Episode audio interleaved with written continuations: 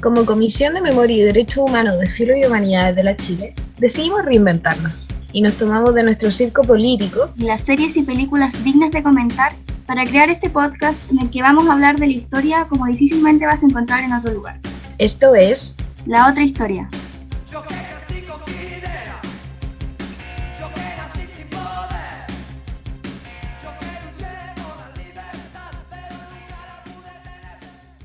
Hola, hola, hola. Hola, ¿cómo estás? ¿Cómo estás, Katia? Guau, conectadas. estoy cagada de frío, weón, pero estoy bien. ¿Y tú? Estamos, yo estoy bien, como, sí, estoy bien. Hace frío, pero estoy bien.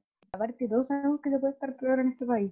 Sí, siempre se puede estar peor en esta weá, en esta empresa llamada Chile. Pero a ti te gusta el frío, por una mujer de frío. Pero ¿sabéis que me he dado cuenta que me he puesto más friolenta? Ay, Ah, que... Es que está como más mi- pero igual. ¿Te cuento Ah. mi, mi tenida de anoche para dormir?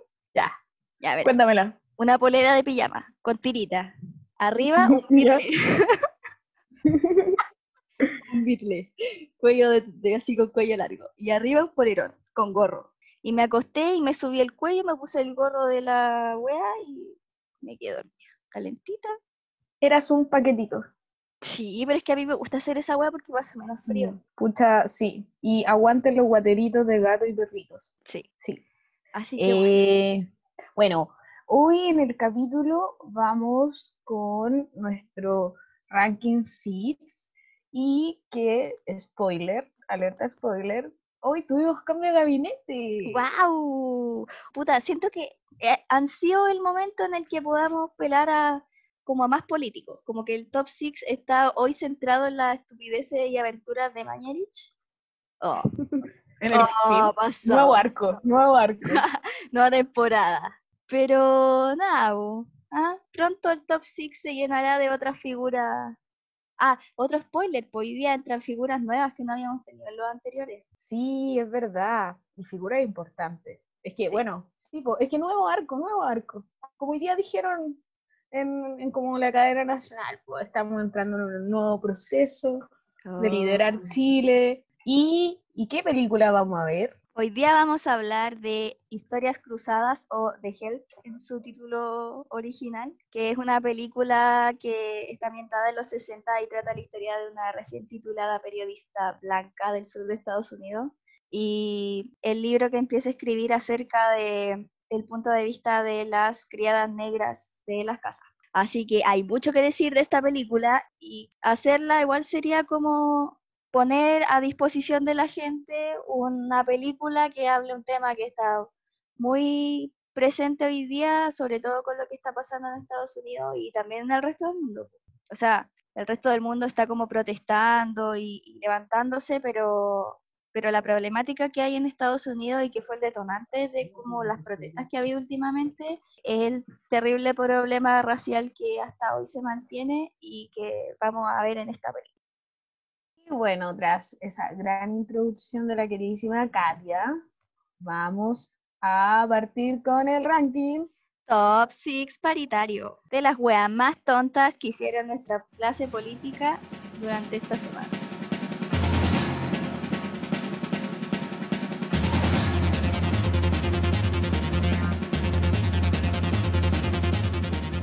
Vamos con el número entonces 6. 6. Ya. En el número 6 traemos a un personaje que creo que ya lo hemos dicho como superficialmente en el programa, pero Joaquín Lavín es una persona que históricamente tiene realmente un currículum súper interesante al momento de analizar su figura política, Sí. porque claramente él siempre ha estado desde un lado.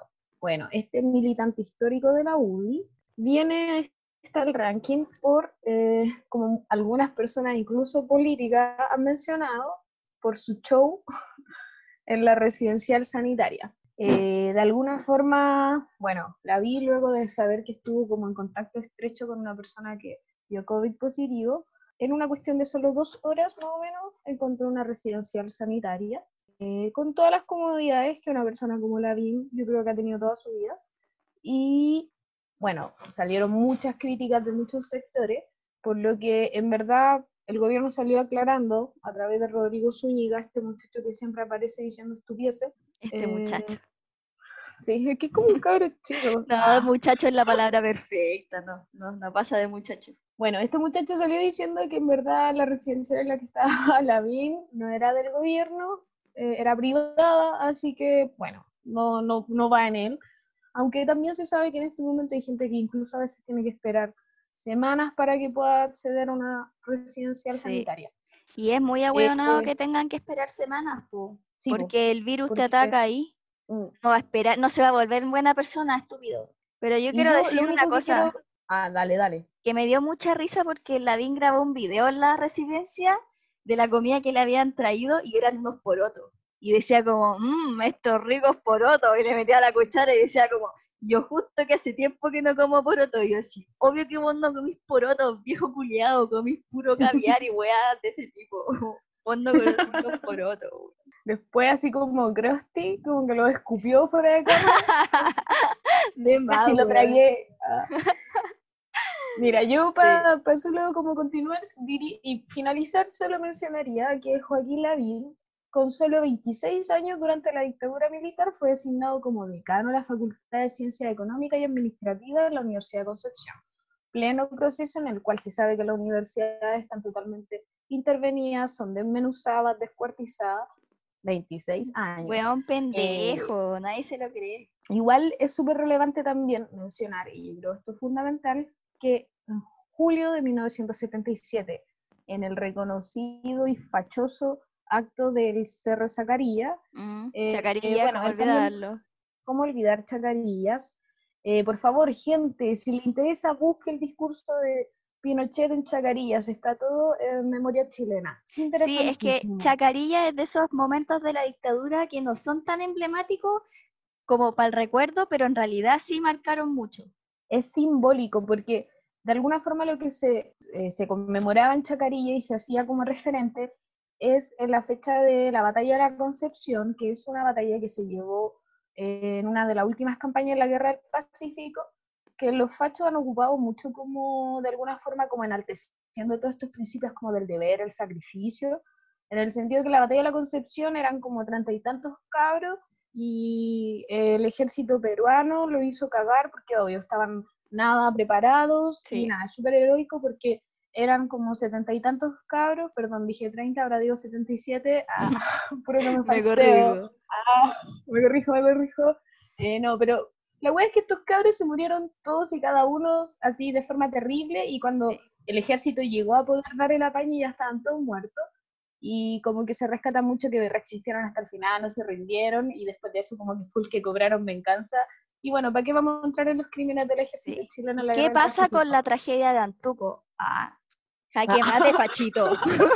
jaque mate Lo importante es que Chacarilla es relevante porque se toma este símbolo de la juventud en todo el proceso súper importante y político que tuvo la dictadura con el Frente Juvenil de Unidad Nacional y ahí precisamente la BIN fue un gran referente entendiendo que la juventud tuvo un rol súper político eh, de promotor de la dictadura. Pues, todo esto eh, aparte es muy cuático que la juventud política de la dictadura hoy son los políticos que están en el gobierno, weón. Así es, porque dentro de ese facherío estaba Uma, Longueira, Piñera, eran como la juventud de la derecha, la Cubillo, este weón que está en el Ministerio de Educación, la... Ah, pero los jóvenes de Chacarilla eran solo hombres, ah, obvio. Sí, pues, pero me refiero, por ejemplo, a los del CIPO, los de ah, Yapa, sí, sí. porque CIPO Chacarilla en los 70. Sí, el 77, y aparte es cuando también se lanza como el, anuncio del,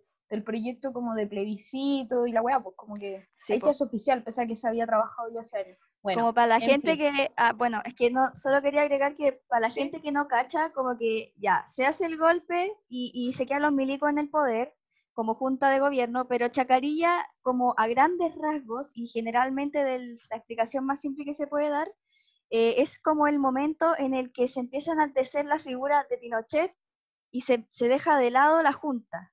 Y ahí es donde Pinochet presidente y después ya el viejo Juliado como Pinochet, el gran hermano. Po. Sí, po. Sí, po. Ya, se ahora sí. uniforme, ya. Sí, ah, solo era relevante sacar a, a Cuchara todo esto porque, porque nada, pues la vida ahora, ¿ah? Sí, pues porque la vida ahora como, ay, no sé qué, buena onda, está todos los días los matinales y na, na, na, tiene las manos manchadas con sangre, al igual que toda su gente. Así que sigamos en el puesto número 5. Puesto número 5, Chile ayuda a Chile. Eh, bueno, ya que estamos en una inminente, incuestionable e innegable crisis económica, en la que me incluyo a... eh, cesantía, cesantía. Bueno, salió por supuesto la idea de la emblemática Teletón. Alto regreso de la derecha. Dios santo, yo creo que ¿Qué sería la, Teletón, la Teletón? Es que la Teletón causa muchas cosas, me causa sentimientos encontrados, porque siento que hace la media pega, pero es una pega que no debería hacer esa entidad. Como que si, si Teletón quiere, quiere existir, me parece súper bien. Pero no me parece bien que sea lo único que tiene la gente para agarrarse, bueno. Y como que la gente podría aportar desde sus impuestos que le da al Estado, si el Estado se preocupara de hacer eso. Y es también una forma en que los empresarios sacan un montón de impuestos encima, haciendo las donaciones cagonas que le hacen a la Teletón. Que uno puede decir como humilde persona del planeta Tierra, podéis decir como, ¡guau! 100 millones, pero para ellos 100 millones no es nada. Así que bueno, eh, por ejemplo, cuando fue el terremoto, onda grandes desastres, estos locos también hicieron una chiletón, no me acuerdo si se llamaba chiletón o no. Y ahora eso es lo que están pensando hacer, pero mucha gente como que piensa que es una estupidez porque en realidad es algo de lo que debería hacerse cargo el Estado. Es que así es.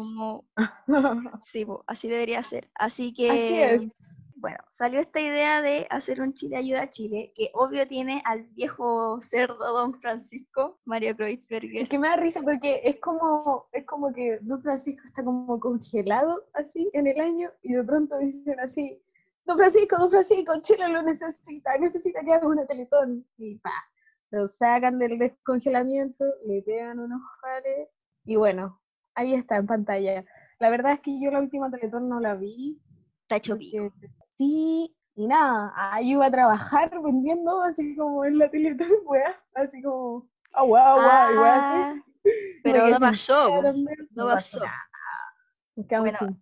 Que el tema de esta weá es que, bueno, don Francisco, otro gran hermano, ya están como diciendo que la weá va a pasar realmente, pues como que dicen que eh, se realizará dentro de un mes y va a ser liderado por don Francisco. Esta weá es fresquita, es del día de hoy. Ya, va, va. Ah. Sí, como que a principios de junio se deslizó la idea, obviamente con don Francisco a la cabeza, dijo Cerdo. Y ahí, aquí dicen una noticia de la cooperativa que originalmente iba a tener el nombre de Chiletón, el evento tomó los nombres que se hizo como cuando hicieron chiletones en el terremoto del 85 y el 2010.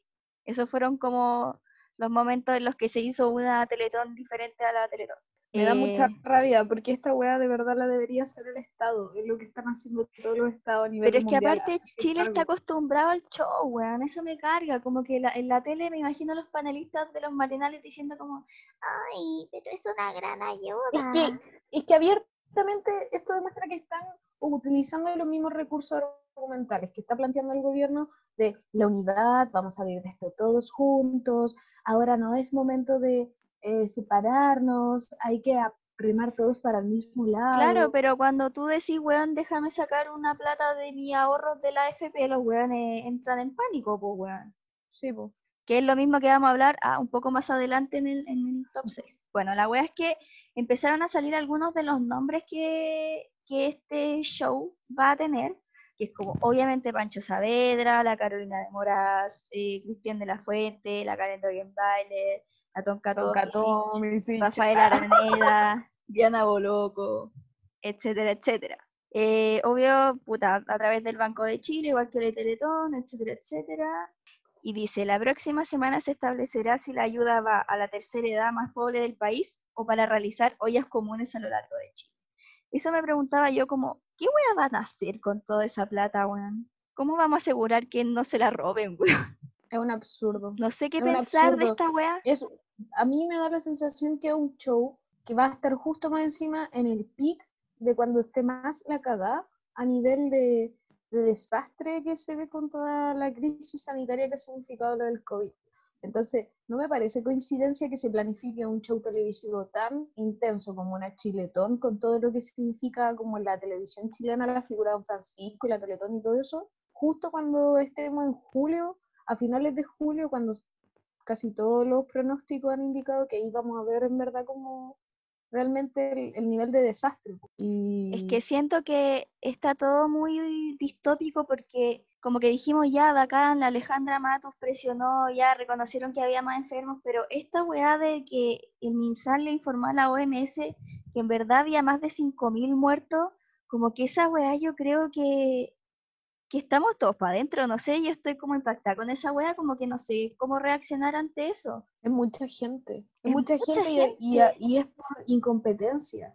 Siento que estos weones como que van a hacer una chiletón y me imagino a mí una de las cosas que no me gusta de la Teletón, aparte de que, de que una web privada se hace cargo por completo de algo que debería tener el Estado en sí, una wea que es muy nefasta es que siempre apelan a la lástima. Como que la forma en la que muestran las historias, a mí me carga ver las historias de la Teletón porque me genera, no sé, siento que el punto de vista del que están tratados no es digno. Y siento que me daría mucha rabia que estos weones apelaran a esa misma lástima hablando de gente que no tiene casa, mostrando en bola videos de la gente como puta sacando agua de sus casas inundadas o tratando de taparse en las media agua o tratando que lo que de me da paja de eso es de alguna forma como la romantización a la precariedad. Sí, eso. Así como Sí, así como tiene que viajar cuatro kilómetros en tierra y no sé qué. Y es como, oh, bravo, porque viaja cuatro kilómetros en tierra con no sé qué. Es como, weón, esto no es aplaudible. Acá estoy viendo un Estado que no está,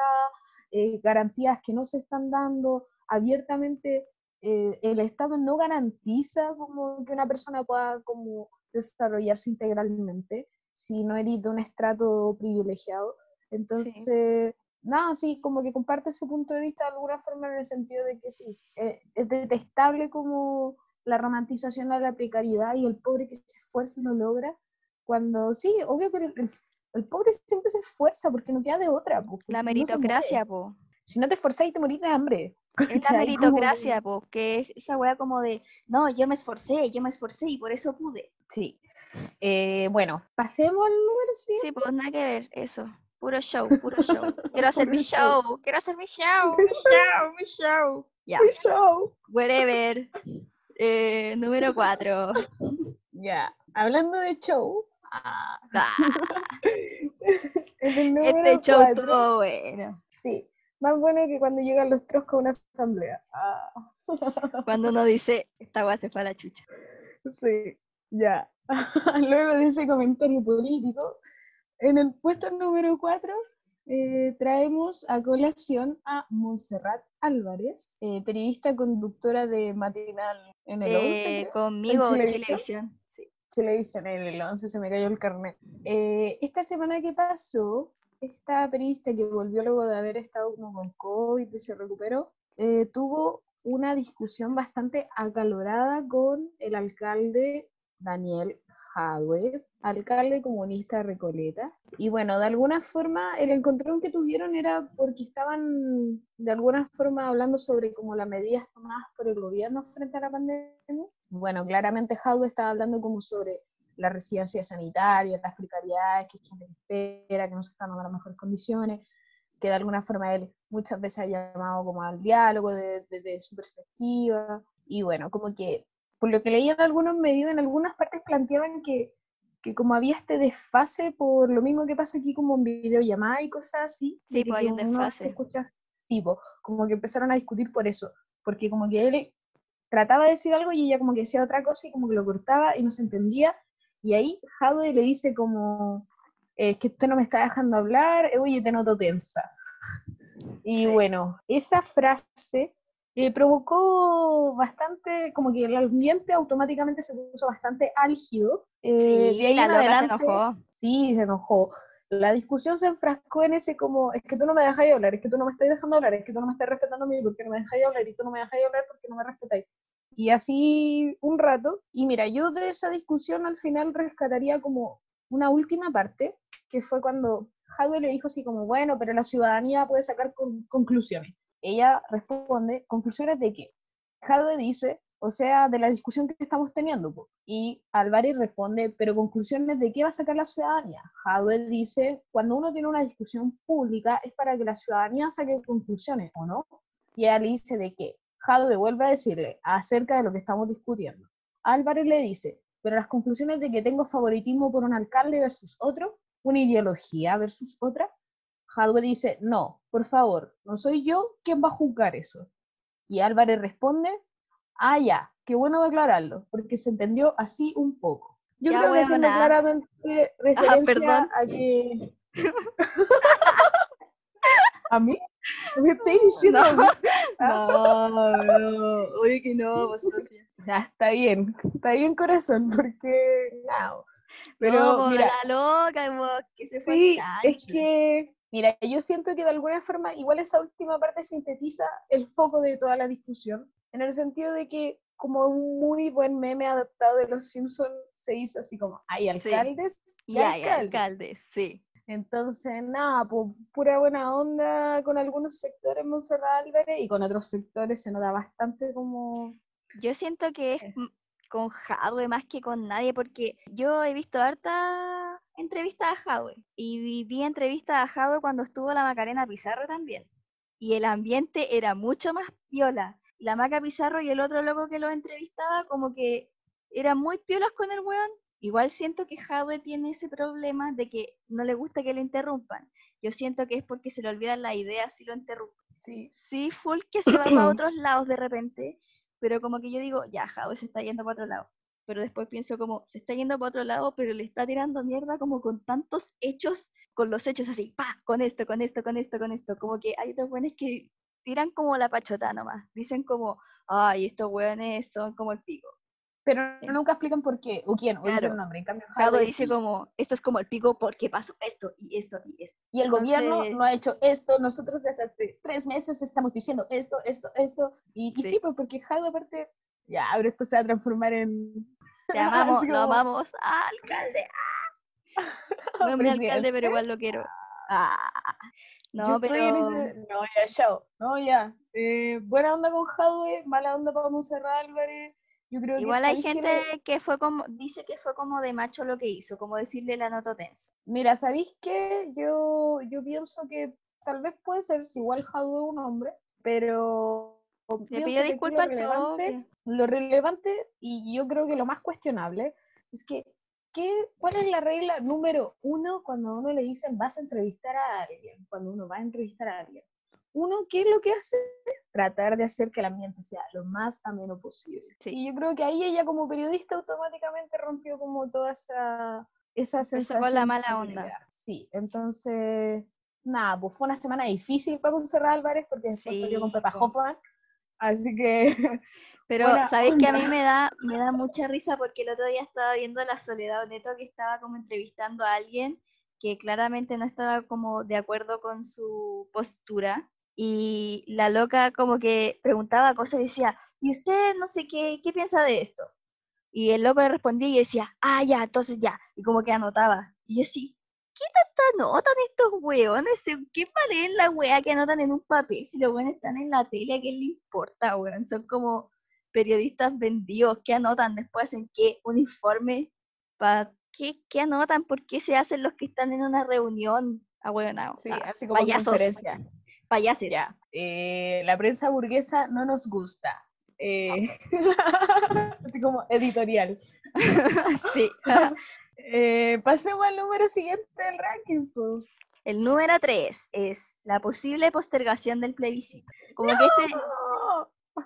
Ya verán, ya verán como que este, este top 6 no ha sido tan de gente, sino más como de weas que han pasado y de weas que van a pasar. Y la postergación del plebiscito es como una opción que han estado proponiendo ciertos personajes, porque claramente como nadie sabe qué va a pasar con esta pandemia, hay mucha gente que se está preguntando como qué va a pasar con el plebiscito, porque ya lo corrieron una vez, y siempre corremos el riesgo de que estos weones se hagan los tontos y, se echen para atrás con el plebiscito. Así que nadando y cachureando por Twitter el otro día, llegué a, como que me salió en el inicio una noticia de que Chile Vamos como que está proponiendo mover el plebiscito o derechamente eliminarlo.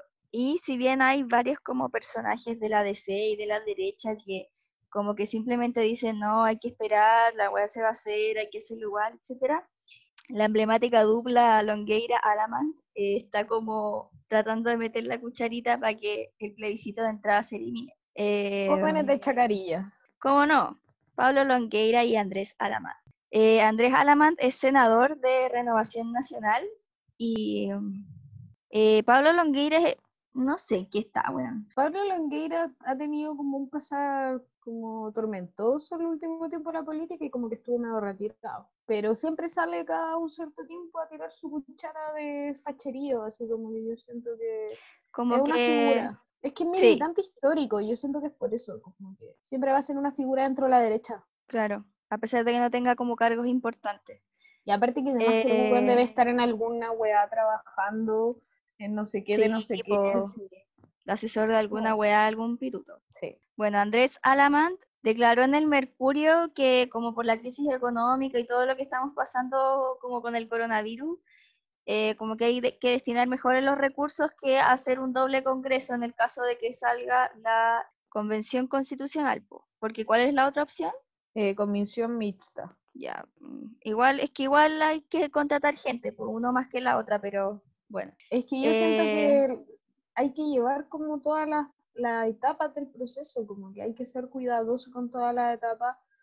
Y bueno, igual, solo para hacer un poco de publicidad, le informo a la gente que la comisión lanzó un boletín especial, eh, Nueva Constitución, en la cual puede leer bastantes artículos y aportes para la reflexión de este plebiscito que sí o sí, en, nuestra opinión, yo creo que debería hacerse y no postergarse más. Sí. Sí, de hecho, puta, viene de cerca la recomendación, pero igual es una buena fuente porque escribimos sobre igual la historia constitucional de Chile y de los, las weas que se están como dando hoy acerca del plebiscito. Y bueno, eh, Longueira me da risa porque estoy leyendo un artículo del mostrador y dice, Longueira reapareció. Como que esa, es el papel de Longueira al parecer. Como que aparece, dice alguna wea facha y, y boom, ah, vuelve a su, a su cueva. Em, dijo que el plebiscito, el plebiscito de entrada estaba de más y que la alternativa es ir directo a la convención constituyente. Y no sé. Qué ah. curioso, qué curioso, igual que estas personas que durante, no sé, algo así como 30 años rechazaron cualquier cambio eh, constituyente, ahora digan, no, está de más hacer, saber si la gente quiere o no una nueva constitución. Pero que lo, lo, extraño es que el weón no está diciendo, no cambien la constitución, o sea, como que es del rechazo, pero el weón está diciendo como, no hagan el plebiscito, pasemos al tiro a la convención constitucional, es como extraño, po. Extraño, extraño. Es que, ¿sabéis qué? Si algo es bueno para la derecha, nunca va a ser bueno para el pueblo. Así que, esa es mi conclusión. Así que, Napo salió a Sandón ah, y dijo como, es una frase muy de Sandón, no hay que mezclar las cosas. Eso dijo. Sandón es un personaje extraño dentro de la derecha. Porque aparte dice, eh, es que Manuel José Osandón es muy especial, como decís tú, porque él es una de las figuras del oficialismo que están por el apruebo, como dice acá en el artículo. Es que pues, tiene una base popular igual importante en es como... sentido de como su trabajo como político. Sí, bueno, sí, sobre todo. La gente se lo banca. Es que yo creo que eso fue fruto de su paso por la alcaldía de Puente Alto. Sí. Y lo encuentro brígido porque hay figuras de weones que son refachos y que están por el apruebo como Alessandri. A mí esa weá me perturba profundamente. Que el alcalde de Santiago esté por el apruebo. Yo no entiendo, me cuesta y no sé. Si quería agregar algo más, se lo pasaría al siguiente número. Eh, algo de la Van Rieselberghe, pero ¿sabéis qué? No me interesa decir lo que dijo. Nada, porque ya la tuvimos en el otro ranking así que chao con ella. Ya, chao. Bueno, pero ya, para que no digan que no es realmente paritario, voy a, la voy a eh, parafrasear. Ya. Dijo como que en verdad no, que hay que hacerlo. Ah. no, no, hagámoslo. pero ah, está bien, por la loca va a la lucha, pero sabe que va a perder. Su cara el día que se aprobó el acuerdo no me hace pensar que cree que hay que hacerlo. Pero en fin. Bueno, mejor para mí, po. Sí, es verdad. Imagínate esa cara que vamos, weón, yo me imagino celebrando el día que gane la prueba. Uy, miau. Ah, ya, no, ya, Ojalá avancemos. después no hagan un golpe de estado. Ah, No, ah, basta, basta. Continuemos, continuemos. ya, ya, Ya. Número dos. Número dos. Número dos, como bien ha dicho la DJ Caria, eh, también es como más que una persona, es como una situación. Que fue una semana intensa de gabinete, porque también hubo otro cambio ministerial, que luego de un mes, solo un mes, la cuarentena ha durado más que ella en su cargo, el amor que me tenían duró menos que ella en su cargo, no sé, como que podía hacer un montón de memes en base al tiempo, por lo poco que estuvo Macarena Santelices siendo Sí. la no ministra de la mujer, luego de un mes que estuvo abiertamente muy criticada y rechazada por lo ultra facha que era, por sus declaraciones, por sus vínculos. Y bueno, aparte igual se mandó como varias cagas, como que primero esa campaña que se sacó así como el Cernam eh, con el abuelo, Yo no la quise Eh, ver, weón. yo vi un poco y, bueno, mucha gente yo creo que la debió haber visto, pero era como que aparecía el hombre abusador pidiéndole disculpas a su nieta, que también le había pegado el pololo, diciéndole que él también le había pegado a la abuela y que sentía que ahora ella estaba pagando sus culpas. La verdad es que bien nefasta la campaña, duró una hora en circulación, se bajó y Macarena Santelices diciendo que ella no la había subido, que había sido la directora de la wea, eh, lavándose las manos. Y bueno, lo que pasó después, unos días antes, bueno, el día antes de que apareciera como este cambio ministerial, salió que Macarena Santeliza había contratado como, como alto colaborador en el Ministerio de la Mujer a un ex editor de la Cuarta, con portadas bastante interesantes como de El amor y los celos la mataron, y con un claro enfoque Misógino. misógeno, gracias por la palabra. Eh, bueno, al día siguiente apareció el anuncio de que iba a haber una rotativa. Ah, ¿hay rotativa ministerial en este gobierno? Neoparlamentarismo, is that you? Sí, ¿qué pasa acá?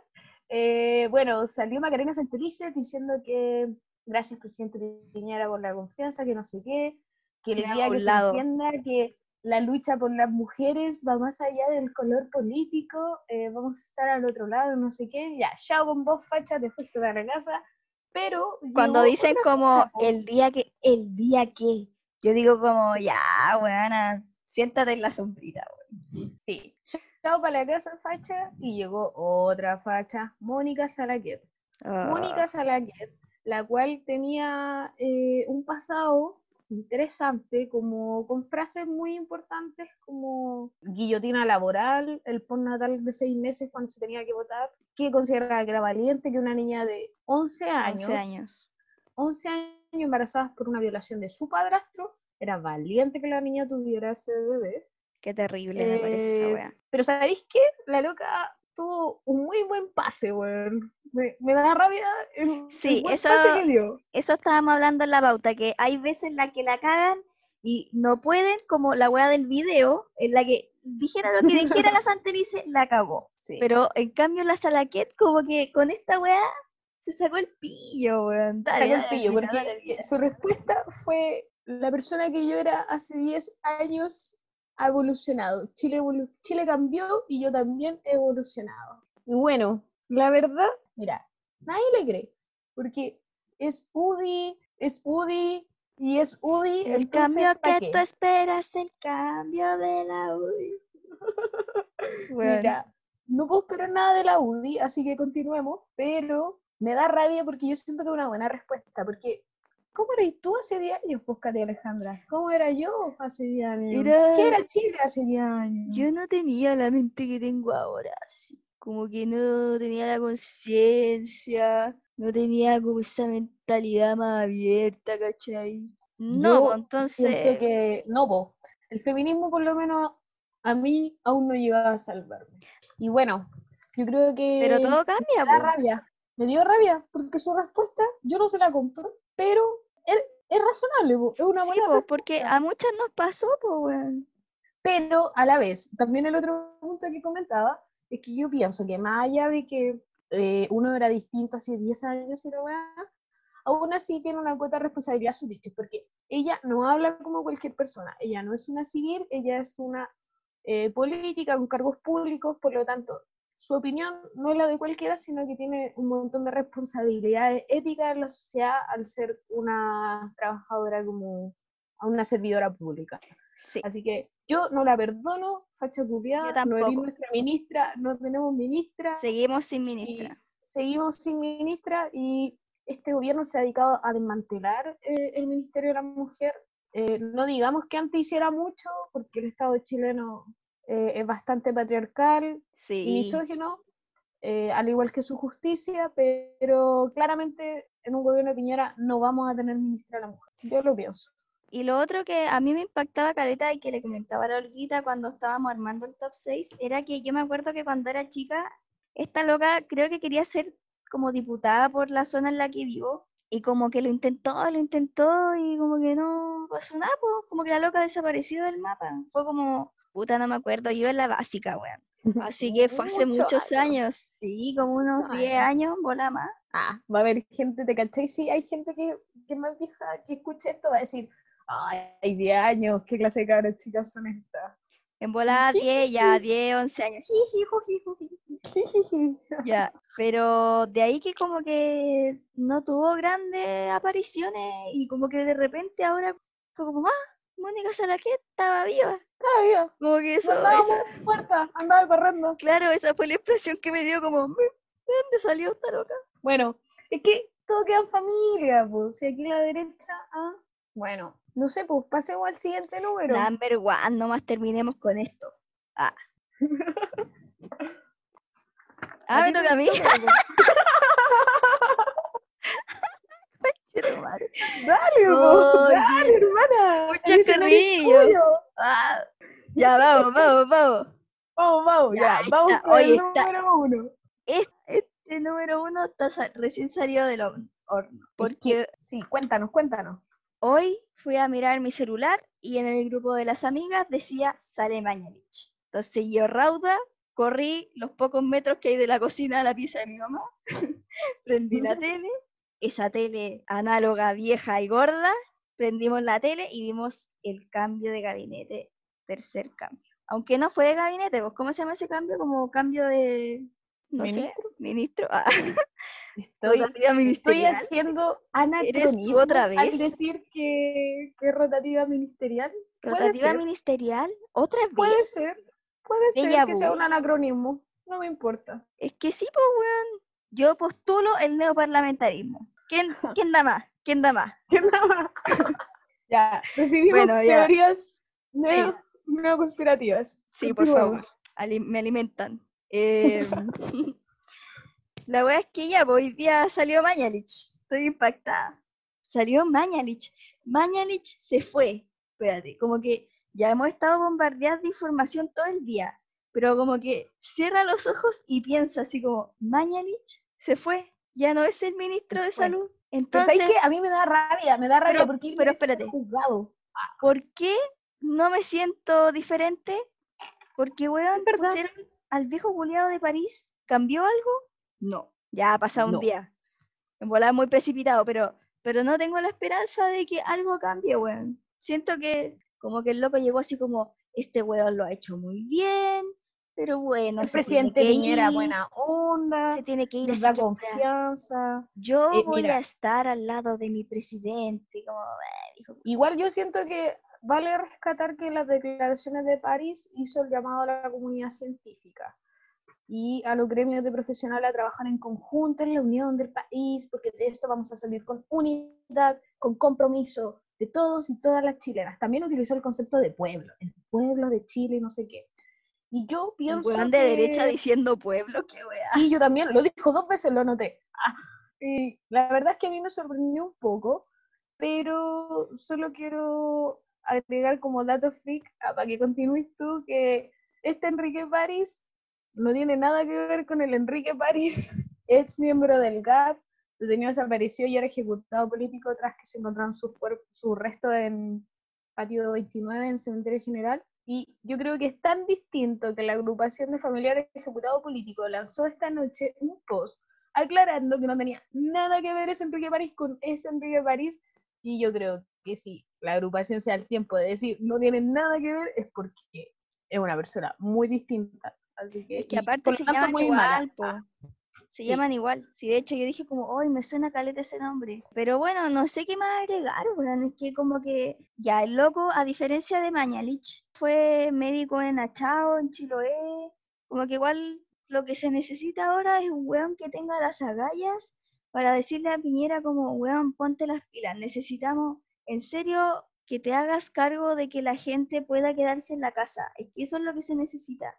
Están diciendo muchos expertos y muchas expertas en salud que en realidad no sirve de nada tener una cuarentena si el 70% de, la gente se sigue moviendo. Tiene que haber una mm. movilidad del 30% aproximadamente. De hecho, mientras menos gente se mueva, mejor. Y, y ahora hay un 70% de, de movilidad. O sea, la gente está saliendo igual a la calle. No sirve de nada la cuarentena. Mira, yo siento que igual pasa a ver un poco de, como que el enfoque del gobierno es que de partida Mañalich se va sin dar declaraciones respecto a todas las confusiones de las cifras que se ha dado esta semana. Más encima, el día de ayer, el MinSal le entregó a la OMS un conteo de muertos y fallecidos de COVID. Sobre las 5.000 personas. Sobre las 5.000 personas, cuando Mañalich esta misma semana había dicho que no sobrepasamos, que los 2.000 o no sé qué, cosa que ya es bastante. Es que eh, dicen que eso fue el detonante, pues y dice que se va como por un deber republicano, entendiendo que como, en, pocas palabras, el weón asumía que en verdad yo no podía seguir haciéndose cargo de la weá, pero me da mucha rabia que se vaya así como, como hoy dio lo mejor de sí y lo intentó. Y de hecho Enrique París es súper curioso que justo todos estos últimos días apareció mucho en los matinales hablando, que curioso que justo ahora sea ministro. Sí, dicen que presionó Caleta el viejo, como que es súper eh, trepador. Mm.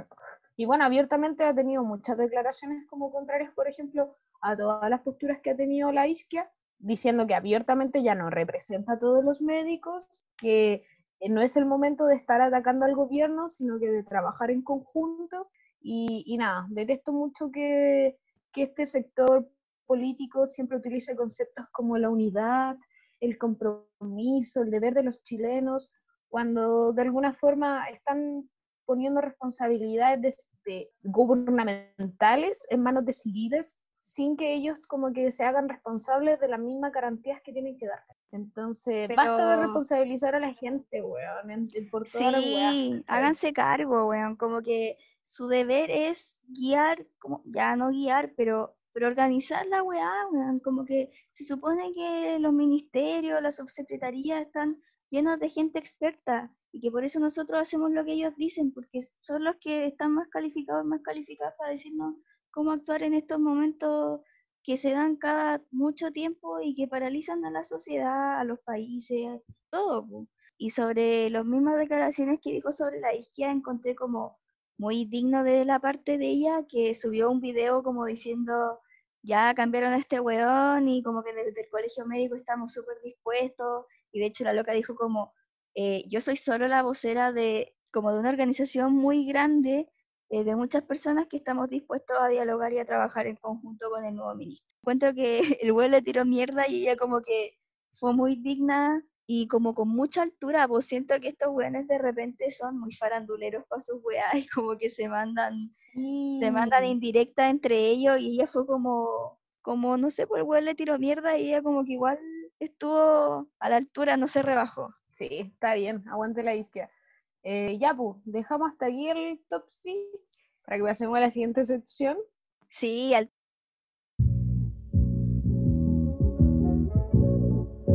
toque, al toque, al toque.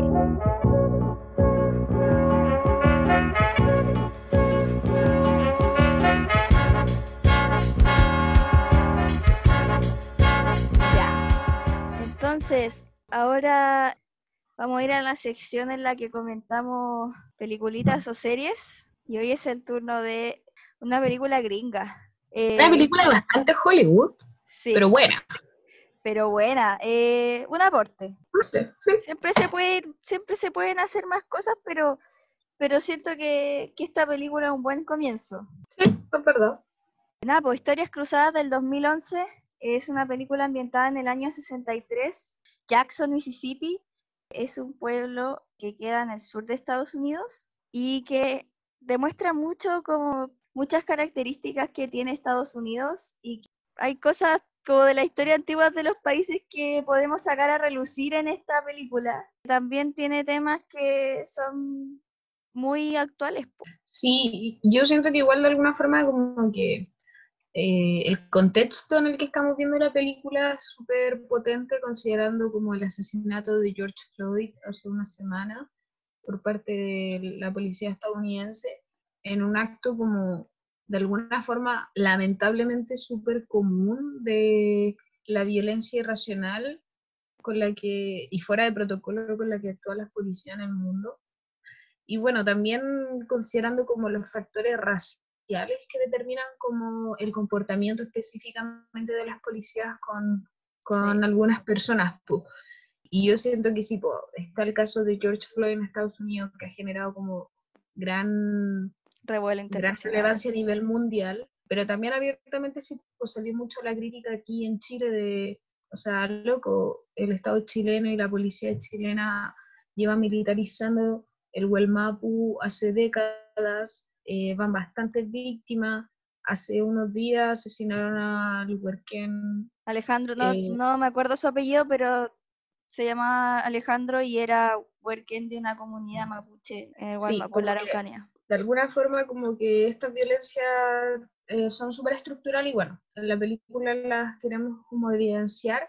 la grísima Katy había pensado una forma de explicarla, porque igual la, la película es bastante larga. Sí, bueno, la película, el argumento principal se trata de una mujer blanca de buena familia que va a la universidad y a la vuelta eh, llega a su pueblo, Jackson, Mississippi, y empieza a tratar de generar su, o sea, construir su camino que es ser escritora o periodista. Entonces conoce, eh, o en realidad no conoce, conocía de antes, entonces entabla una suerte de relación con las sirvientas negras de las casas de sus amigas para poder llevar a cabo el trabajo que tenía, que era una columna de limpieza doméstica en el diario local. A raíz de esto se le ocurre empezar, como paralelamente a este trabajo, eh, escribir sobre las vivencias de las criadas negras y mostrar cómo es su realidad, porque se ve al tiro que es súper distinta. Entonces, bueno, hay muchas cosas que podemos rescatar de esta película y son tantas que con la Olguita estábamos pensando cómo poder hacerlo, porque eh, la película dura dos horas y media y si bien el personaje de Emma Stone, eh, Skeeter, es la protagonista, hay dos, dos sirvientas negras que también son protagonistas, pues como que son las tres protagonistas de la película, muy brígida. Entonces con la mm. Olguita decidimos como tratar una parte como las referencias político-culturales que podemos sacar de la película y por otro lado tratar la trama a partir de las historias de estas tres mujeres que son eh, Lynn y Minnie, que son criadas negras, y Skitter, que es el personaje de la Emma Stone, que es la, esta periodista blanca joven eh, como revolucionaria que no quiere como, que quiere como escribir las historias de ellas como sirvientes. Eh, sí, como que considerando eso dentro del contexto histórico que nos parece interesante rescatar, hay que mencionar que de alguna forma históricamente eh, en lo que es conocido la zona sur de Estados Unidos destaca por concentrar como altos niveles de racismo debido a como la, población esclavista originalmente que colonizó ese espacio, eh, por lo que es como un planteamiento bastante como tradicional en el lugar, y de hecho como que en la película de alguna forma representa el contexto de violencia como instalado y super normalizado de parte de grupos de la extrema derecha, como el Ku Klux Klan, que abiertamente bastante terrorista haciendo atentados contra la población civil eh, afrodescendiente y bueno, de alguna forma como que la película tiene una historia central que se desarrolla con esto, pero a la vez también nos permite como este contexto eh, de manera mucho más como, como que lo ponen de trasfondo, pero si uno va como desmenuzando, eh, los hitos que van representando es súper potente de hecho. Sí, pues porque, por ejemplo, ya yendo como al inicio de, de lo que hablamos de estos estados, Estados Unidos fue colonizado por los ingleses, a diferencia del resto de América que fue colonizada por los españoles y por los portugueses. La gente que llegó a Estados Unidos, al territorio que hoy en día es Estados Unidos era gente que pertenecía a una rama del cristianismo muy como fundamentalista. Era gente muy conservadora, gente que tenía ideas como muy extremas acerca de la religión. Y finalmente fue esta gente la que llegó a colonizar y a fundar lo que hoy en día es Estados Unidos. Entonces, eh, desde ese punto de vista, bueno, se empieza a sentar la gente, pasa el tiempo, al igual que en América, o sea que en el resto de América, y llega un momento en el que eh, llegamos como al siglo XIX, cuando, cuando ya empieza como siglo XVIII, XIX, cuando empiezan a, a ver las independencias, la ilustración y todo esto. Es, eh, Toda esta idea de Estado-Nación. Claro, en esos momentos eh, lo que era Estados Unidos empieza como, como ya a tomar un poco de forma y existieron los estados como del norte y los estados del sur, donde los estados del sur se reconocieron por ser mucho más conservadores y por ser claramente y abiertamente esclavistas. Hay, hay otras películas como La Noche, no, ¿cómo se llama? Eh, la de los 12 años. ¿No caché esa eh, película? Sí la cacho, pero no te puedo tirar el pase ahora, no me sé el nombre. Ah. Puta, yo tampoco me lo sé. 12 años de esclavitud, así se llama, ¿no? Sí. Ya, 12 años de esclavitud que trata como la esclavitud de los negros, como de la gente afroamericana en, en los campos de algodón. Bueno, esa es como la historia que hay detrás, ¿cachai? Y, si bien ya estamos en 1960 y Estados Unidos ya es un país, sigue existiendo esta, esta como, diferencia y este legado esclavista brígido que, que hay, weón. Sí, en la película se evidencia constantemente como en las separaciones que tienen que haber de los baños de los negros y los blancos, los buses de los negros y los blancos, las escuelas de los negros y los blancos, que era ilegal que los blancos con los negros se reunieran que de hecho había... la esclavitud se modernizó, ¿cachai? Se hizo democrática. Solo se, solo se legalizó porque, eh, por ejemplo, había incluso un manual de conducta de las minorías. O sea, a ese nivel. Y de hecho también podemos ver en la película que está esa bandera como que es roja y tiene dos barras azules cruzadas, que esa es como la bandera símbolo de, de, de estos estados como esclavistas. Sí, como que es interesante ver cómo se plantea esta otra edad constante de, con frases magníficas como The Color Situation, eh, en la cual te presentan automáticamente como el tema que no se puede tocar y yo siento que ahí también como que juega lo que ya igual hemos dicho que de alguna forma discursivamente las palabras dicen mucho la connotación ideológica y política que hay detrás, entonces es como cuando la gente aquí te dice el conflicto mapuche. Si alguien te responde para referirte a la situación de, agresión constante terrorista del Estado chileno, el Gualmapu, como conflicto mapuche, amiga, déjalo. No es para ti. No, no es la persona. Entonces, bueno, ¿sabéis qué? Igual ha sido como súper complicado. A lo mejor, yo creo que, no sé, realmente esta película es... Puede haber muchas críticas. De hecho, hay una de las actrices que se llama se llama Viola, ella se llama Viola, no me acuerdo su apellido, pero que... Ah, Viola Davis? Viola Davis, sí. Ya, Viola Davis, que interpreta a Amy, que es una seca, decía en una entrevista que se había arrepentido de hacer como la película porque igual habría, había muchas cosas que se podían haber visibilizado más en cuanto a ellas, a las, a las criadas negras, pero yo siento que le encuentro razón.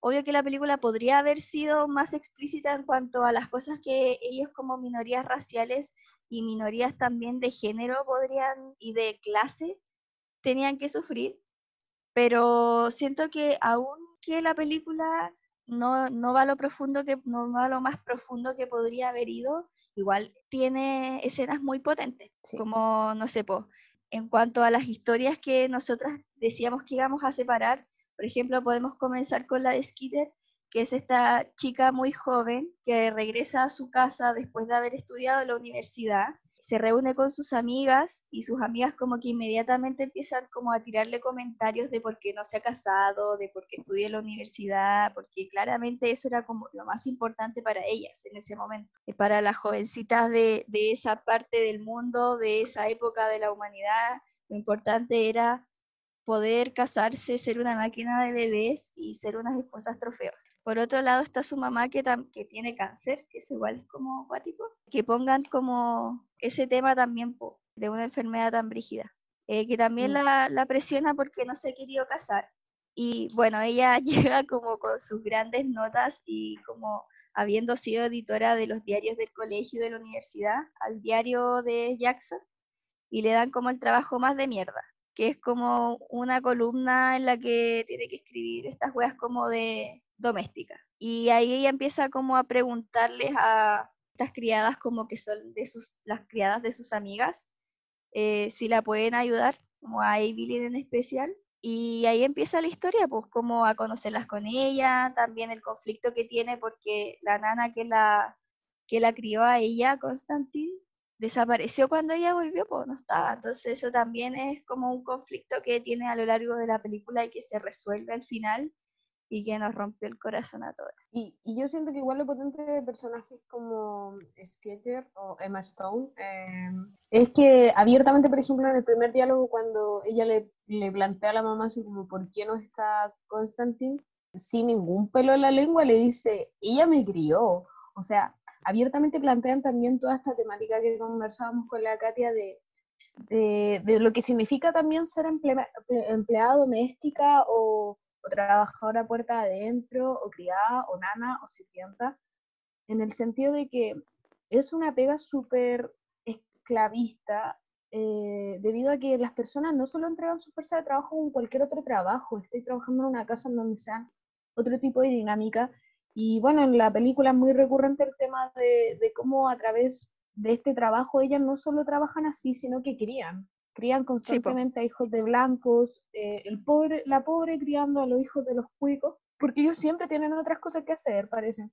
Y los hijos de los eh, pobres criándose solos. Sí, entonces es súper como fuerte que a mí me parece como súper relevante que ella tenga súper claro eso. Pues, como Sí, yo creo que la Skitter es un personaje muy... que yo creo que si uno ve la película con la profundidad y le ponéis como toda la atención del mundo, te das cuenta que probablemente ella terminó siendo la mujer excepcional que era como por la crianza que tuvo, porque al no haber sido criada, o sea, ¿a qué nos referimos con haber sido criada? Ella vivía en su casa y comía con su mamá, eh, como vivía en la misma casa que su mamá, pero quien le dio como los valores fue su nana, porque con ella estaba siempre, pues de hecho rescatamos mucho uno de los diálogos porque la película ocupa varios flashbacks y Skeeter recuerda durante, a lo largo de la película escenas con Constantine y hay una escena en la que ella está como bajo un árbol escondida porque nadie le invitó al baile, que me parece que los bailes en Estados Unidos son una wea muy cuática. Y sí, el medio de plata todos los años. Pero ahí en los 60, onda te creo ya los Simpsons, como que ya lo, empezaron, lo empiezan a mostrar y decir ya los bailes, los, los 80 ya adelante, pero en los 60 ya había el baile de la, escuela, qué. La media presión, weona, tener el vestido y, y que te inviten, po, weón. Sí, po. Porque eso era lo que a ella le había dolido, que no, no sabía cómo, estaba escondida ahí porque no sabía cómo decirle a su mamá que ningún niño la invitó, porque le decían que era fea. Y como que Constantine le dice, ¿qué importa eso? Como que lo que tú tienes que pensar es, voy a creer todo lo que los, las cosas que los otros dicen de mí y lo encontré muy brígido y después como que ella le decía, mi mamá fue reina de belleza en no sé cuánto y yo estoy acá. Y Constantine le dice, pero tu mamá no eligió su vida, su vida la eligió a ella. Tú sí vas a elegir tu vida y, no tenés por qué como pescar lo que te dicen los demás. Tú vales mucho. Y esa weá es como, guau, qué brígido, weón, porque era un mundo en el que... Sí, porque era un mundo en el que a la mujer se le exigía, no había cabida para ese tipo de discursos, po. No, y, y, aparte es súper potente como por lo que tú decías delante, Katia, de, de, que de alguna forma como que estos valores también que entrega esta mujer, como que lo hace desde su adversidad, po. ella es como siendo una mujer racializada, eh, mujer, por lo tanto, oprimida por el patriarcado, y más encima de clase baja al ser una sirvienta, es capaz de aún así formular como de forma muy precisa eh, y de forma muy cariñosa argumentos y valores a una muchacha que sí, pues podía tener tal vez educación universitaria y todo, pero que si no hubiera sido por estos valores fundamentales como humanos y éticos, eh, nunca se hubiera tal vez transformado en la profesional que era. Pues. Y con esto yo creo que lo importante es como relevar que, sí, pues, como que estas mujeres son fundamentales en las crianzas de tantas personas, como que es histórico esto de que las pobres crían a los hijos de los cuicos. Entonces, ahí está todo el tema también de eso, pues, ¿cachai? Full que sí, po, full que sí. Siento que por eso mismo ella, no sé, es que siento que está tan bien construido su personaje porque tú no te das cuenta que cuando a ella le introducen como personaje, tú no te das cuenta que ella va a ser la loca que se va a poner en contra de todo. Como que empieza de a poco, ¿cachai? Al principio llega, como que de sus amigas está contenta, pero después claramente te das cuenta que ya esa es su red, pero, pero es una red como el hoyo, po. Y al final ella se empieza a ser amiga de las negras. Sí. Te hablemos como de los otros personajes y después volvemos a la trama, po, para contar como las cosas que van pasando. Bueno, el siguiente personaje que es como de las protagonistas es eh, Evelyn, que es sirvienta en la casa de una de las amigas de Skeeter y que cuida a una niña, que es May Mowley, y con la que tiene una relación muy estrecha como la de Constantine con Skeeter, y que tiene esta frase como, que igual es re famosa de la película, en el que ella le repite siempre a la niña como, tú eres eh, gentil, eres hermosa y eres importante. Y esa weá es como lo que le decía a Constantina Skider, como confía en ti, eres importante, como que le diga, eres importante. Eh, Napo tiene un hijo que murió al que lo mataron y eso igual marca como, como un dolor súper grande para ella y que igual siento que la llevó como a escribir, a, aceptar escribir con, con, esta cabra. Siento que me parece súper, como que me parece súper impresionante lo, lo digna que llegan a ser estos personajes que dentro de esta perspectiva son parte de la servidumbre, por lo tanto como que está muy alejado el concepto de dignidad, lo que se tienen que enfrentar todos los días al estar como en esta condición, y aún así son capaces de, no sé, el personaje es súper fuerte en el sentido de, de, poder afrontar la adversidad, de poder entregar amor y ternura pese a un montón de, dificultades, y como lo decíamos, como en la película se ve el constante miedo de, hacer lo que ella estaba haciendo, pues como empezar a colaborar con, con esta periodista, porque realmente era ilegal, eh, el Ku Klux Klan de verdad atacaba a la gente, entonces me parece un, personaje súper valiente. y aparte, bueno, Skitter le pide, ella es a la persona a la que le pide que le ayude con esta columna y de a poco empieza como a meterle el tema de hablar y ella está con este miedo, pero aparte porque era una servidumbre muy dura, era como por eso decimos que no tiene tanta diferencia con la esclavitud, porque los locos le decían como, ya, hazme un sándwich, anda a ver la guagua, hace esto, hace lo otro. Como que ella full que tenía que ser sumisa y decir, sí señora, para todo, si fuera lo que le dijeran. La loca realmente siento que interpretó muy bien ese papel como de, de, esos, de esa mirada asustada, de, de vivir asustada por, por las circunstancias, por ser quien era. Sí, eh, y podríamos pasar al otro personaje que me Oh, weón, me encantó. Mini es lo máximo, weón. Mini es como el otro lado, como que también es chora y valiente, pero, pero en el sentido más para afuera. Sí. sí, eh, porque de hecho igual como que vivía muchos como problemas personales, que ahí representaría como otras temáticas de la violencia de género, pero me encanta su forma de poder relacionarse con el mundo. Me parece muy brígida. Es terrible chora, ella era la nana, o sea, la sirvienta de Healy, que es la, villana máxima de esta película. Una buena muy racista, muy clasista, una persona muy repudiable y tiene una chorrera de hijos, lo cual igual como que muestra caleta este sentido como de también de la violencia, de que no tenían probablemente acceso a, control de, de, maternidad impedir o, no sé, evitar tener más hijos en la precariedad en la que vivían.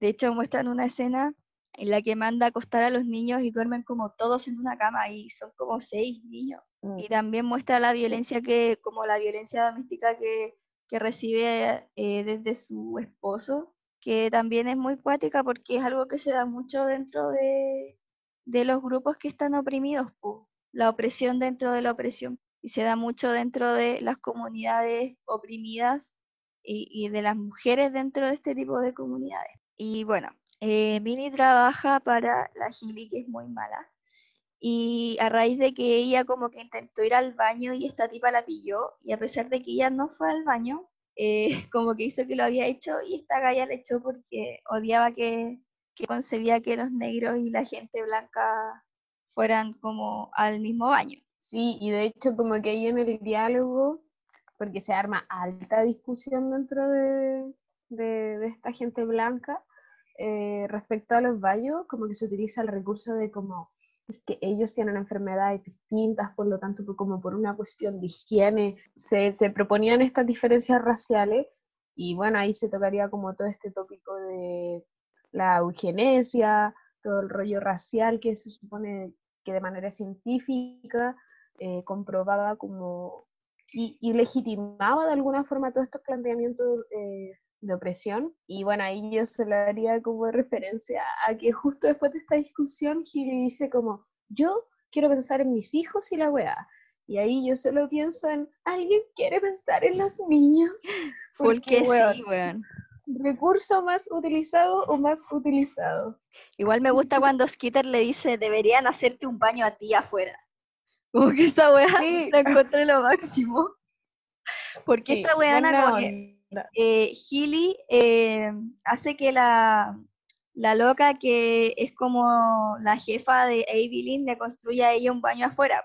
Su sirviente usaba el baño de visitas, pero esta loca la, como que la obligó a, a, que hiciera un baño aparte. Entonces ese era el tema de discusión, porque esta loca le estaba diciendo como, weón, hace un baño aparte, hace un baño aparte, etcétera. Mini después, weón, creo que tenemos que hablar de la escena del pan, con caca, weón. Del pastel con caca. El pastel con caca. Oye, qué Mira, yo lo primero que me planteé fue como, weón, ¿qué nivel de gran cocinera es? Es capaz de hacer un pastel que sepa rico y tenga caca. Eso me pregunto yo. ¿No tendrá olor a mierda, weón? ¿Qué porcentaje de caca tenía ese pastel? Yo creo que lo suficiente como para que fuera un daño, pero no lo suficiente como para que no pudiera funcionar la idea de que era un pastel de chocolate solamente al principio. No, y lo peor es que la loca como que lo encontró más rico que los de los de siempre, po. Qué asco, mmm, qué exquisito que está. Y más encima no, no, es que es una gran escena porque igual la hueá del pastel después a lo largo de la película es como un tópico. Sí, po, sí, quedó dando vuelta ahí. Bueno, Minnie quería ir al baño y había una tormenta brígida, entonces como que intentó ir al baño, esta loca la pilló, la echó, inventó, porque esta loca hizo lo mismo varias veces, entonces yo siento que era una práctica en bola que estaba generalizada entre los blancos para perjudicar a las nanas, que era como decir que se robó algo. Entonces esta loca, para no decir que la despidió porque la negra usó al baño, dijo como me robó un candelabro. Mm. Entonces esta loca como que en venganza de esa wea, porque nadie la iba a querer contratar, fue y le llevó un pastel con mierda y ella en realidad ella solo quería que se lo comiera, pero finalmente se picó y le, le contó que tenía azúcar. Sí, me, me da eso como, bueno, no quería decírselo, pero bueno, ah, tuve que hacerlo. tuve que hacerlo, sí. y bueno, es por eso que Minnie llega a la casa de Celia Food. Y Celia, aguante Celia. Sí, sabéis que Celia es un personaje que puede parecer como simplemente una loca hueca, pero si lo miráis más a fondo, como, como que nosotras debatimos cuando estábamos armando la pauta y llegamos a la conclusión de que mirando más a fondo a Celia, no es hueca, es como... Porque en verdad no es cuica, po. es una, como dirían, una loquita chula, ¿cachai? Como que claro, de bajo pelo de bajo pelo, así como devuélvete a tu quintil. Claro, sí, porque en la película dice Celia que ella es de un lugar llamado Sugar Beach. Y nosotras dijimos, bueno, si mencionan ese lugar debe ser por algo. Entonces lo mm. buscamos y encontramos que era, en efecto, un lugar eh, puta conocido como por, por ser un lugar en bola pobre, marginal, no sé, no, no bien Yo me imagino yo me imagino que si, por ejemplo, ellos estaban en lo Barnechea y eran cuicos, eh, ella era de Cerro 18, algo así. Claro, una cosa así, o es como, no sé, pues ellos son de, de lo Barnechea y ella es de, no sé, weón, Conchalí, San Ramón, Independencia. ¿Por qué no decirlo Maipú? Ah. Sí, así como, sí, eso es. O, en realidad como, como que en realidad era muy marginal, es como que ellos son de, puta, no sé, es que la, ya, pico, no intentemos establecer más relaciones. Ah, no puedo alargar No, caleta. Ya. Sí, Bueno, ya. Celia es una loca que venía de un lugar, o sea, un lugar de poca monta, y se casa con eh, su esposo, obvio. Ah. Entonces, se casa con un Alto gallo, poder deductivo. eh, se casa con un loco que antes pololeaba con Gilly, que es la supervillana, y Gilly está muy picada porque como que siente que Celia es una huevona chula que le quitó a su esposo, o su novio. Así que nada, pues Celia vive en una tremenda casa y Minnie va a buscar pega y ahí se forma una relación súper bonita porque como que las dos son unas locas excluidas, marginadas. Porque a Celia nadie la pesca porque la encuentran chula y porque a Gilly le cae mal y como que Gilly es la jefa del grupo y nadie hace nada si a ella no le parece. Y Minnie por otro lado también está marginada porque esta misma hueona mala le dijo a toda la gente que ella era ladrona, entonces nadie la iba a contratar. Así que inevitablemente la juntó y ahí se formó como un lindo vínculo que trajo como mucha emotividad a la película, como si fuera poco. Ah, Sí, como a mí me gustó mucho los diálogos que tuvieron en conjunto, la reflexión a las que llegaban, la confianza que tenían.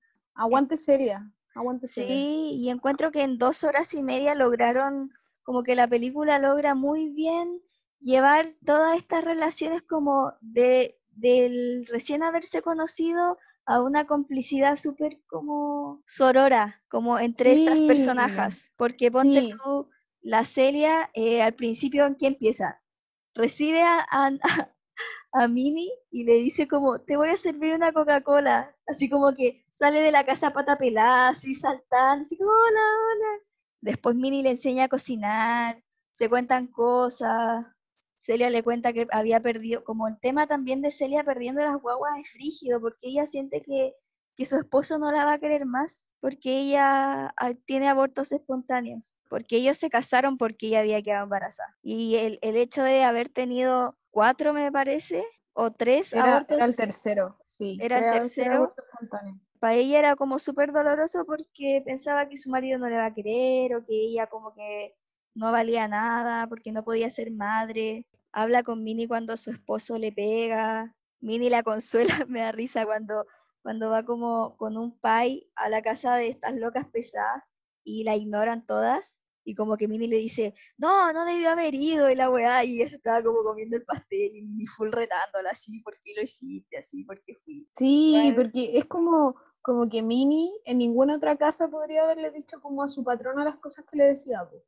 Sí, como po. le hablaba muy de igual a igual, así como muy, como, amiga, no le respondáis, weón, no tenéis que por qué ir para allá, así como, no tenéis Es que que siento que weá". más que como amiga, le, como que Minnie no puede evitar ser como, no sé, transparente. A pesar de que igual siempre guardaba esa formalidad de decirle usted o como tratarla de señora, le decía a las weas, po, como que le decía, no, no vaya. De hecho, le dijo como que no fuera a la subasta, po. Sí, po. Y fue alto show la subasta. Ya, pero Ay, weón, sí, ya. Pero bueno, en Avancemos, avancemos. En Avancemos. función del tiempo. Ya, retomando eh, la trama, eh, ya, Skeeter empieza a escribir con Evelyn, después empiezan a, a escribir la historia.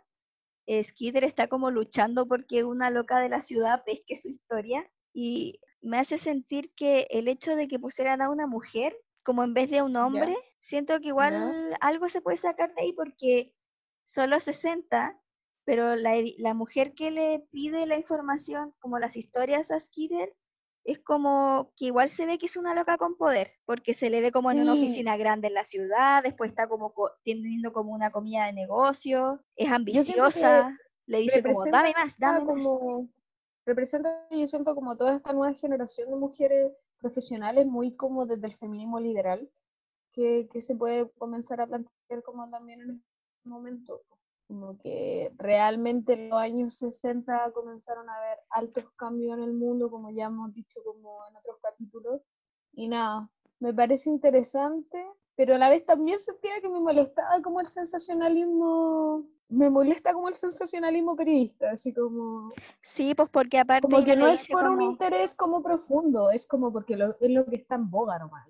Claro, pues le dice apúrate antes que esto pase, lo que igual es real, pues. Sí. Como que probablemente eso estaba porque justo estaba como la campaña de Martin Luther King y toda la bola, entonces como que era provechoso para ella hacer una publicación de ese tipo en ese momento. Pero bueno, igual eh, Sí, bueno, ¿qué te parece si vamos con lo del dinero? Ya sí, avanzó, avanzó. Nosotras nos pusimos de las calculadoras y al principio Evelyn dice que le pagan 9 dólares a la semana y a Skitter en el, en el diario le pagaban 8 dólares a la semana. Entonces lo que yo hice fue entrar a San Google y preguntarle a Google cuánto era un dólar de 1960 en Estados Unidos. Y me salió que eran aproximadamente 8 dólares de hoy. Entonces sacamos la cuenta y 8 dólares al mes en ese tiempo eran aproximadamente 6.300 pesos chilenos de hoy y 9 dólares eran aproximadamente 7.100 pesos, lo que da respectivamente en un mes 25 lucas y 28 lucas. O sea, con eso vivían al mes. O sea, eso les pagaban al mes. 28 lucas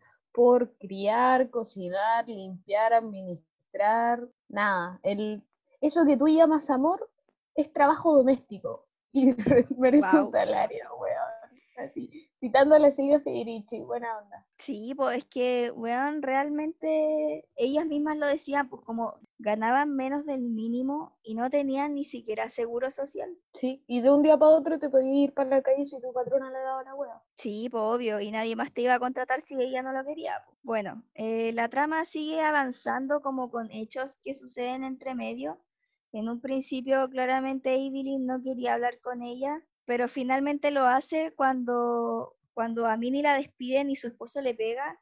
Y ya como que ahí reúne el valor para llamarla y comenzar como a contarle cosas. Y, y es cuático que Skitter en un principio trata como de entrevistarla, pero ella al toque es como, ¿sabéis qué? Mejor me sale escribirlo y te lo leo siento que igual es re destacable que Evelyn no es una mujer que fue a la universidad, que probablemente, o sea, claramente no terminó el colegio porque ella misma ha dicho, dijo que a los 12, a los 14 años cuidó a su primer bebé como sirvienta. Es una loca que todas las noches escribe sus plegarias y que escribió ella el libro. O sea, al final se ve en la película que es ella la que escribe el libro. Y eso también es como súper rescatable. Entonces después se une Minnie, bueno, Minnie conoce a Celia, eh, Skitter sigue como peleando por, por avanzar como en este mundo que va contra ella. Y llega un momento como en el que empiezan a ver, en el que hechos de la vida real de esos momentos se muestran en la película como son los asesinatos por el Ku Klux Klan y la muerte de John F. Kennedy. Y bueno, cuando hablábamos de esto en la pauta, como que en la película, luego del asesinato de este hombre afrodescendiente, como que propicia a, de alguna forma, dejar el miedo a estas criadas y empezar también a colaborar con la historia de, Skitter. Skitter, no puede ser Skitter, weón, digo, más, un filo. la Eugenia, se llama Eugenia la loca. Ya, la Eugenia, ay, ¿a qué es lo que iba? Ya, bueno, luego del asesinato de este hombre afrodescendiente, estas mujeres se acercan eh, con Eugenio para comenzar a colaborar con su historia. Y bueno, de partida nos parece como interesante mencionar cómo desde estos hechos como de indignación por violencia, por violencia estructural como la racial, el patriarcado y de clase, se expresan en que la gente termine como indignándose y haciendo algo al respecto, pues como que ya de verdad las situaciones son insostenibles. Y bueno, aquí también comenzábamos a comentar en la pauta que nos parece una gran escena eh, de construcción de memorias, eh, muy emotiva, sí. separatista por lo demás, de puras mujeres encontrándose de generación y generaciones de, de, opresión, porque también se da mucho como la lógica de que si tu mamá fue empleada sirvienta, probablemente tú también eres sirvienta y así, y así, y así. Sí, y de hecho eso es importante porque les habían preguntado a ellas si querían participar y ellas por miedo habían dicho que no, a pesar de que las dos, Minnie y Ivy les preguntaron y Skeeter también intentó hacer lo, lo suyo y tampoco resultó. Y fue después de ese suceso traumático como, como dentro de toda la violencia que sufrían y de a partir de eso deciden tomar el valor de hablar, porque se dan cuenta que, que aunque no hablen por miedo, igual pasan miedo, pues igual les pasan cosas, aunque traten de mantenerse lo más al margen posible. De hecho, hay una escena en la que dicen como, oye, pero hay gente a la que la matan, hay gente a la que le hacen, la arrastran de un auto, les disparan y ella dice como, oye, pero no estamos peleando con los derechos civiles, estamos escribiendo historias. es súper político el acto que ellas están escribiendo sus historias. pero no se dan cuenta, Sí, pues, como que es que es político y pone en tensión, porque sí, pues, su existencia eh, dentro de, de este sistema, de alguna forma, de esta sociedad y cotidianidad, es como dentro de esta exclusión. pues. Por lo tanto, nada, a mí me parece, bueno, la película es muy emotiva, eh, te invita todo el rato a llorar. Sí, es como. Así que. La cagó, weón. Todo el rato está como. La primera vez que la vi. la garganta. Sí, sí, la primera vez que la vi lloré caleta. Bueno, entonces eh, lo siguiente a ese ejercicio de memoria fue finalmente la publicación de este libro, que después de la historia de las sirvientas llegó finalmente el momento en el que se conoce realmente qué pasó con la nana que crió a Skeeter y es que la mamá como que era parte de un grupo de viejas de mierda blancas y como puta, por weas muy racistas terminó echándola y ella murió de pena. Obvio que murió de pena porque murió al toque después de eso. Y Skeeter como que esa escena en la que, weón, Emma Stone es una gran actriz, como que se le llenan los ojos de lágrimas y decís como, weón, qué genuino. Me gustó que se le diera un cierre a esa historia, como que ella finalmente pudiera saber qué pasó con su nana. Y bueno, publican el libro en el nombre de Anónimo y causa gran revuelo, como que de hecho ellas como que se esconden en el supermercado Mini Evelyn cuando, cuando ven a una vieja leyendo el libro. Y nada, el final no lo vamos a contar, porque para No, ¿para qué, po? Pero, ya lo dijimos todo, pero filo. Pero como dijo Miley Cyrus, lo importante no es la cima, sino en la subida. Da. Así que igual invitamos a ver la película, porque es muy buena. Para ser Hollywood, yo la verdad es que quedé como... Es linda. Bastante, bastante bien, bien ahí, bien ahí, sí. Como que hubiera matado si al final de la película hubiera dicho como pasado en una historia real. Ahí, ahí sí que termina de matar la weá. Mira, la película está basada en un libro que se sacó el año 2009, me parece, que fue un libro muy rechazado en editoriales hasta que finalmente pudo ser publicado. Pero está basado en un libro real que no fue escrito en los 60, pero es que esto al final como que no está basada en una historia en especial, pero también fue lo que pasó, pues está basado en hechos real igual. Sí, es una buena propuesta, eh, a mí me gustó mucho, eh, plantea muy bien la violencia estructural racial, de género y de clase, y nada, pues lo invitamos a ver. Sí, y, fue difícil hacer esta película porque es súper larga y hay tanto que decir, pero esperamos haber comentado como las cosas más generales y lo rescato todo. Ah. Ah, lo rescato todo, no anulo nada. Obviamente que podría haber tratado más a fondo la vida de la sirvienta como su vida íntima, pero siento que igual fue una historia linda. Sí, es una buena historia, emotiva, es para ver con toda la familia. Eh, sí. Yo la vi con mi hermano y él es bastante quisquilloso con las películas y le gustó bastante. ¿Le gustó? Buena. Le gustó. Yo le presenté la película y cuando la termina me dice, web me parece una mierda.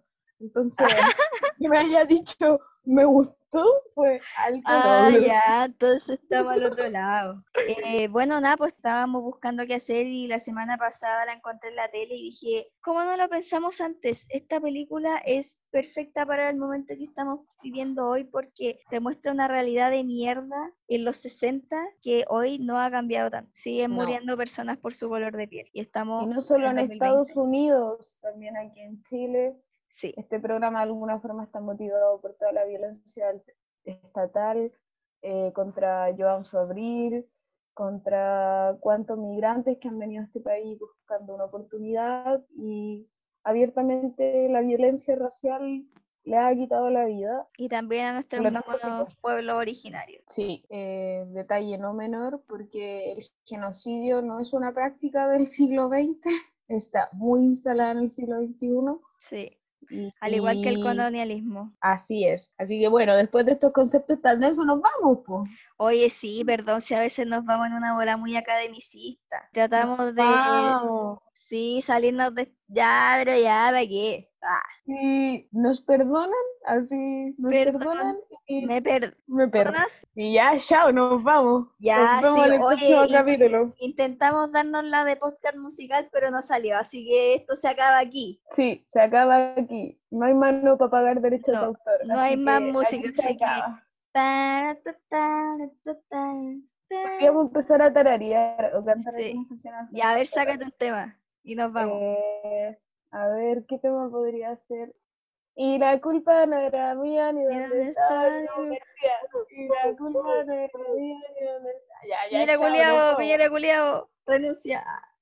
Eh, renuncia a París, nunca es tarde, hay que empezar desde ya. Chao. Ya, chao, Isca presidenta. Ahí la dejo. Chao, chao, Chao. chao.